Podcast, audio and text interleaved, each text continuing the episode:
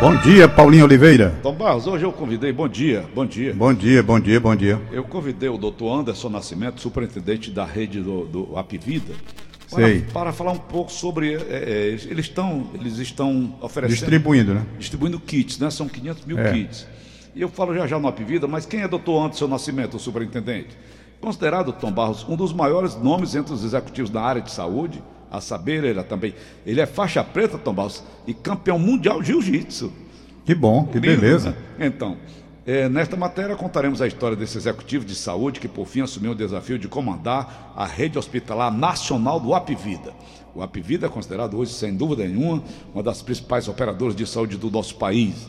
A história começa, a princípio, em Juiz de Fora, na Universidade Federal de Juiz de Fora, turma de 92.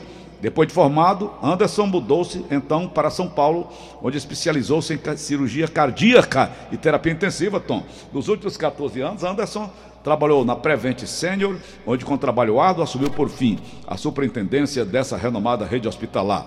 Projeto Guardião criou vários projetos, porém marcou sua carreira com a criação do Projeto Guardião, Guardian System, como foi apresentado por ele nas universidades de Harvard e Oxford. Tom.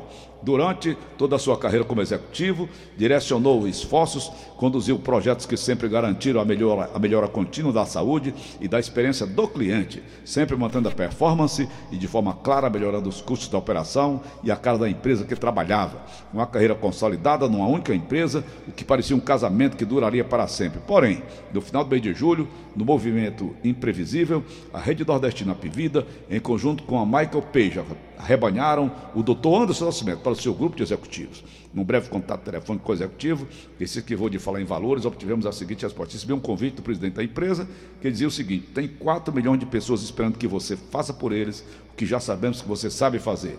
Nós queremos você no nosso time. Trazer você agora é a missão do VPO, Alain e o grande arquiteto da jogada. Portanto, este é o doutor Anderson Nascimento, Tom Vasco, que gentilmente, com esse currículo maravilhoso. Gostou do currículo dele, Tom? Lindo, né? Muito bom. Muito Muito bom mesmo. Muito lindo.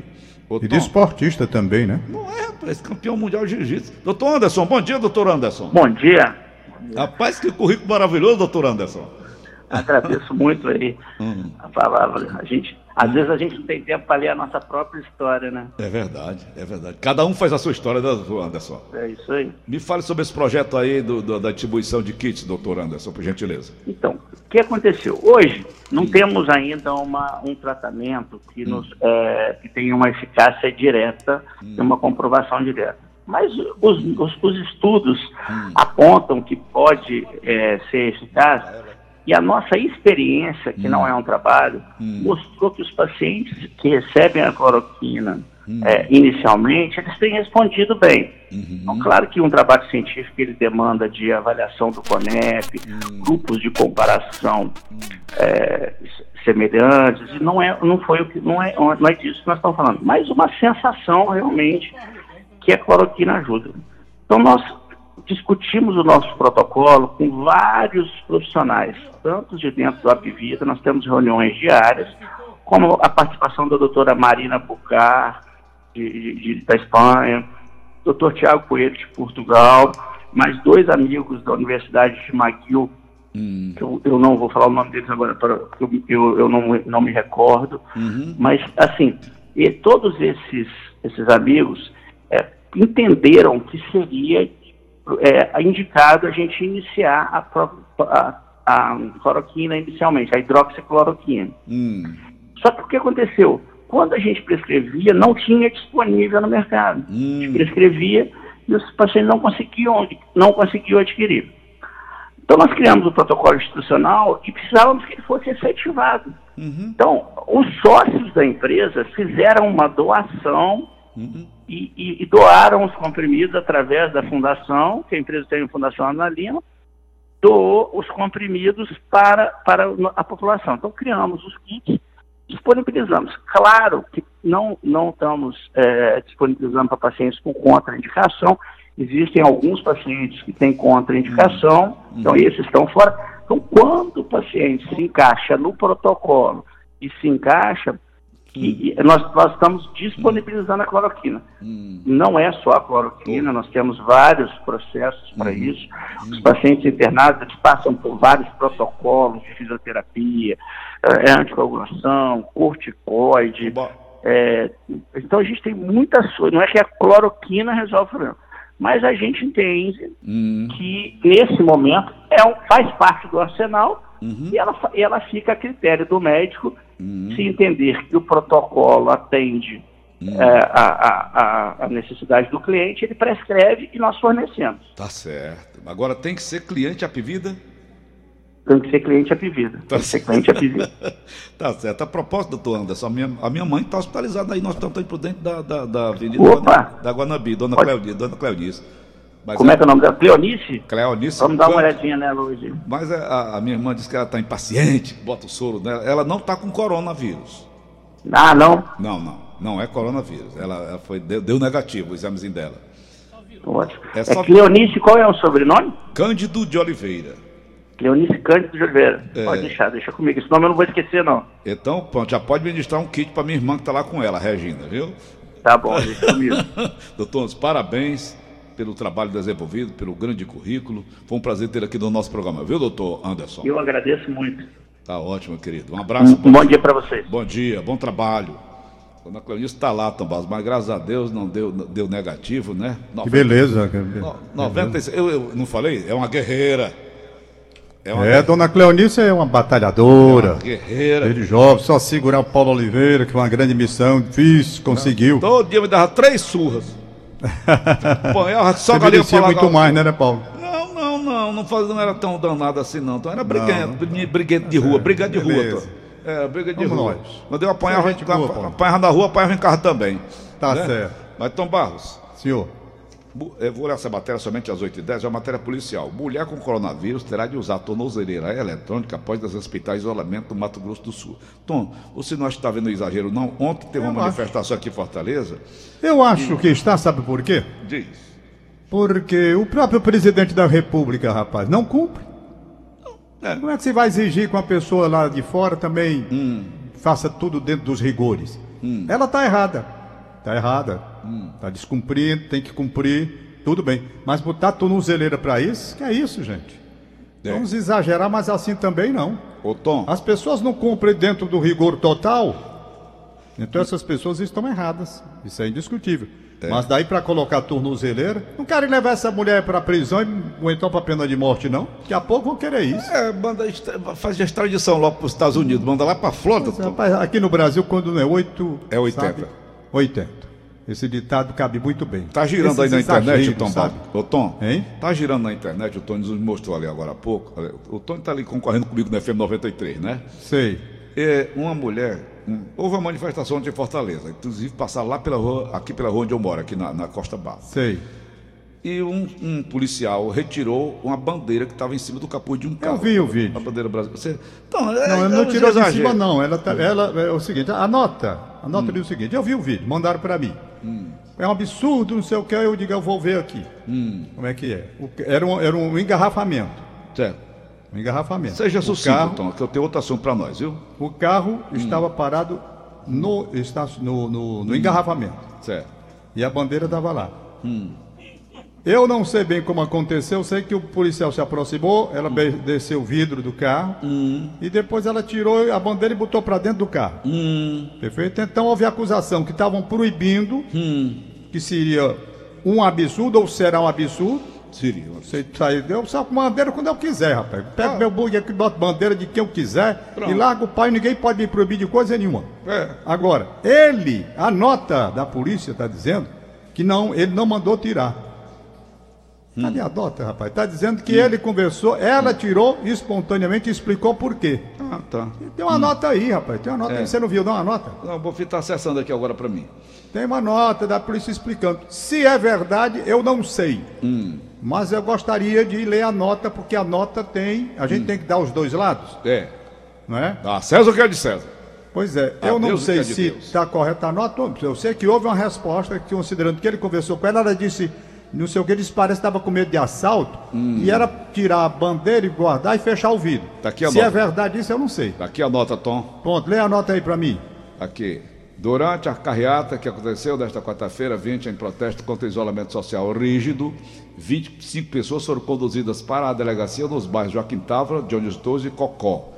Nesta ocasião, a Secretaria de Segurança Pública e Defesa Social do Estado e a Polícia Militar do Ceará negaram informes de que houve retirada de bandeiras de automóveis, ao contrário de relatos das redes sociais.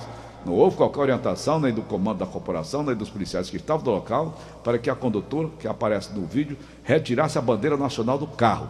A condutora é uma pessoa idosa que comprovou que estava levando medicamentos para sua residência, que por isso está acompanhada, amparada pelo decreto de isolamento social rígido, afirma a nota dos órgãos. Portanto, eu não acreditei que pudesse, né, Tom, esse tipo de, de arbitrariedade, né?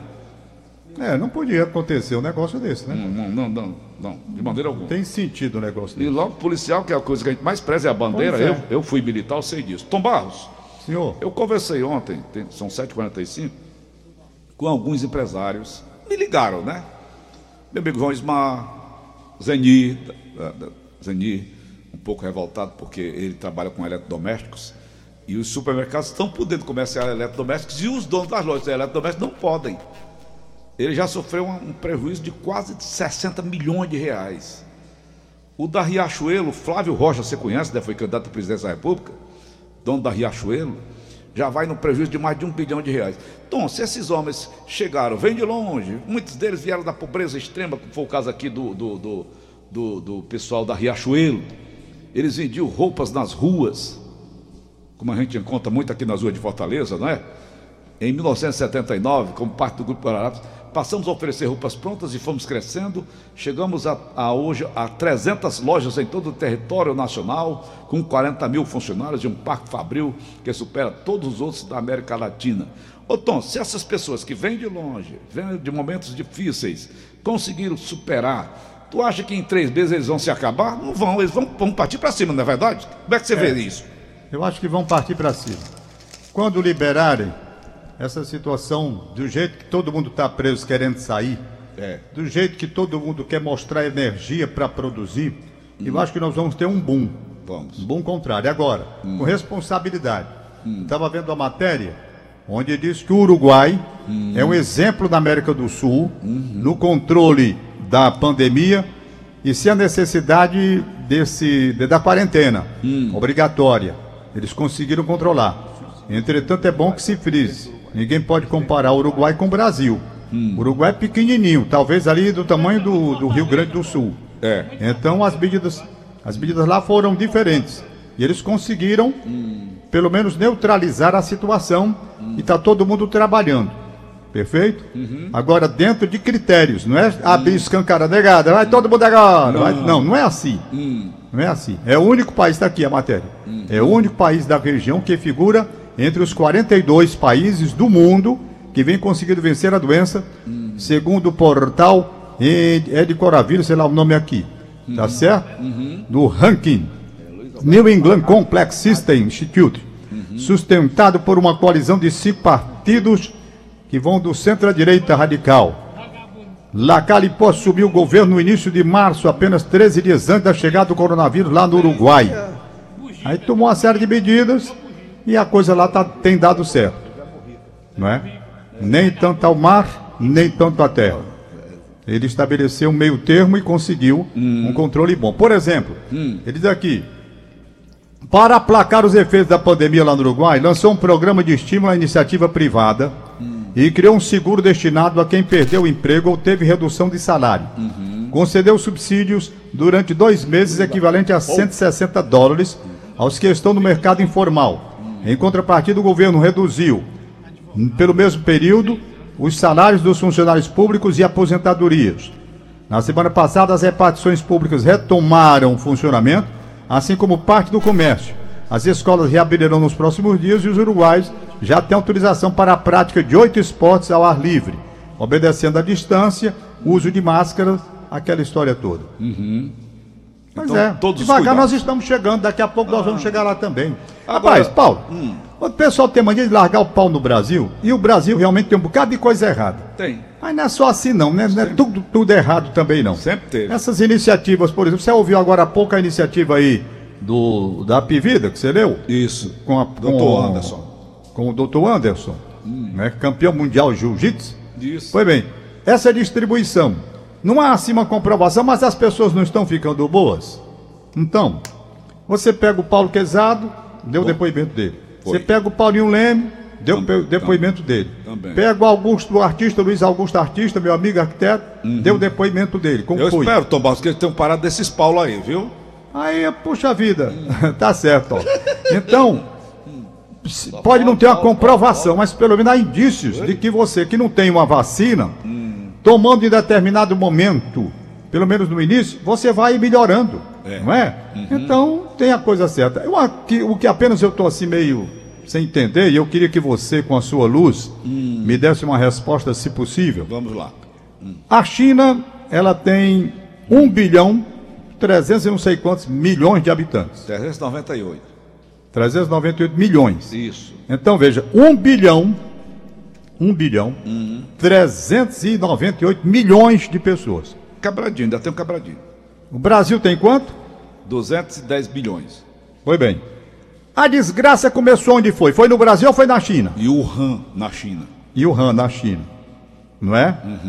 Pois bem. Comedor de morcego. Os chineses, com essa massa de gente que é difícil até você contar, ter que comer feijão e arroz todo dia, E alimentar, né?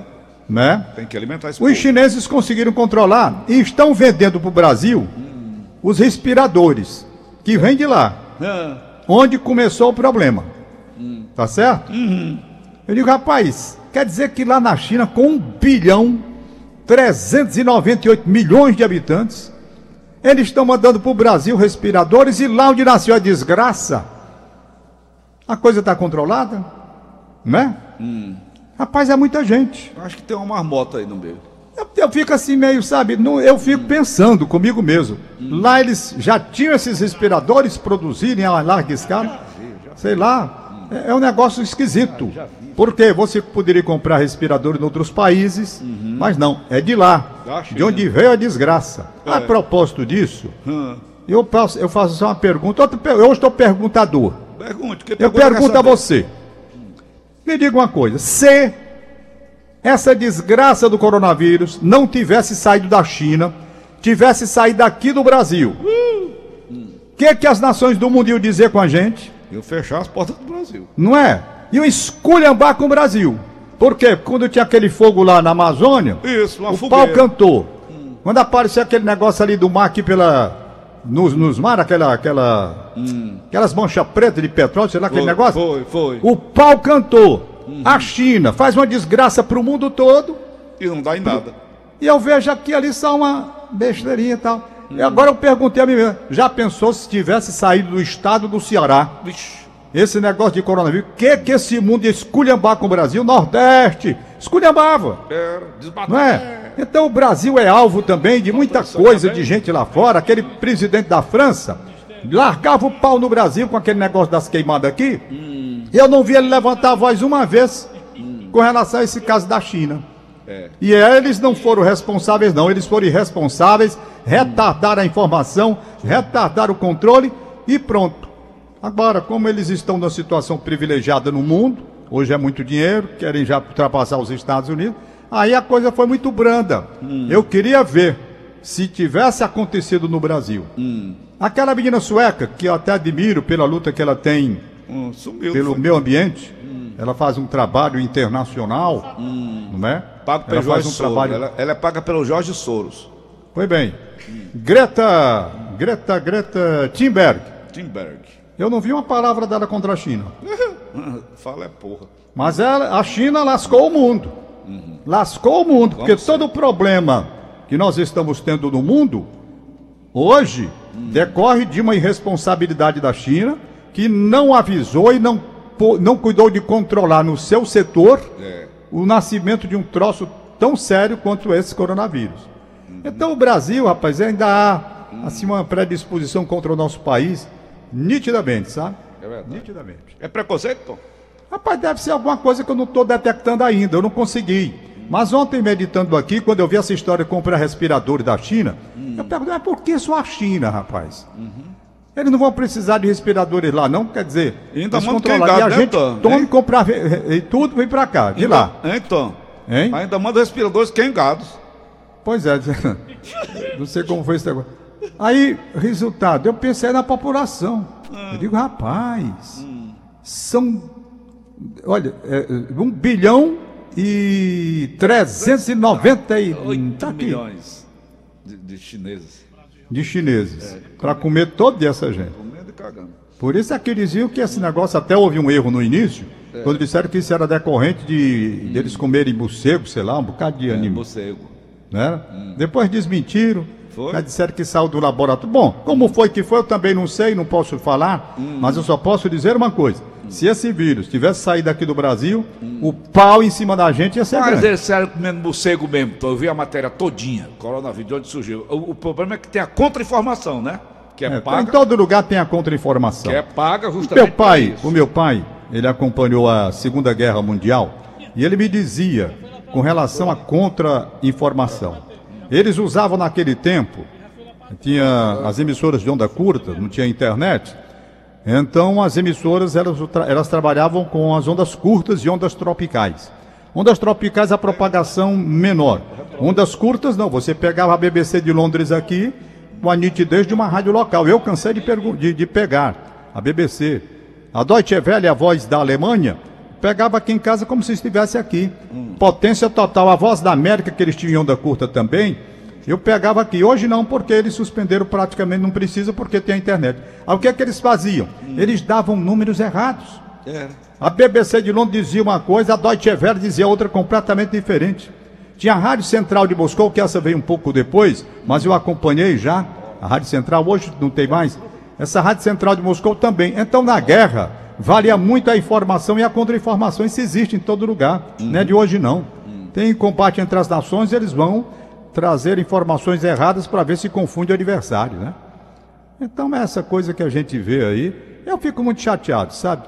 Porque eu não consigo entender certas coisas e tento, não consigo. Como é. que o troço nasce na China e todo mundo importando respiradores da China? É. E Quer dizer que máscaras. eles estavam se preparando para vender esse negócio, é? Né, não? Ele joga o veneno, mas ele já tem um antídoto.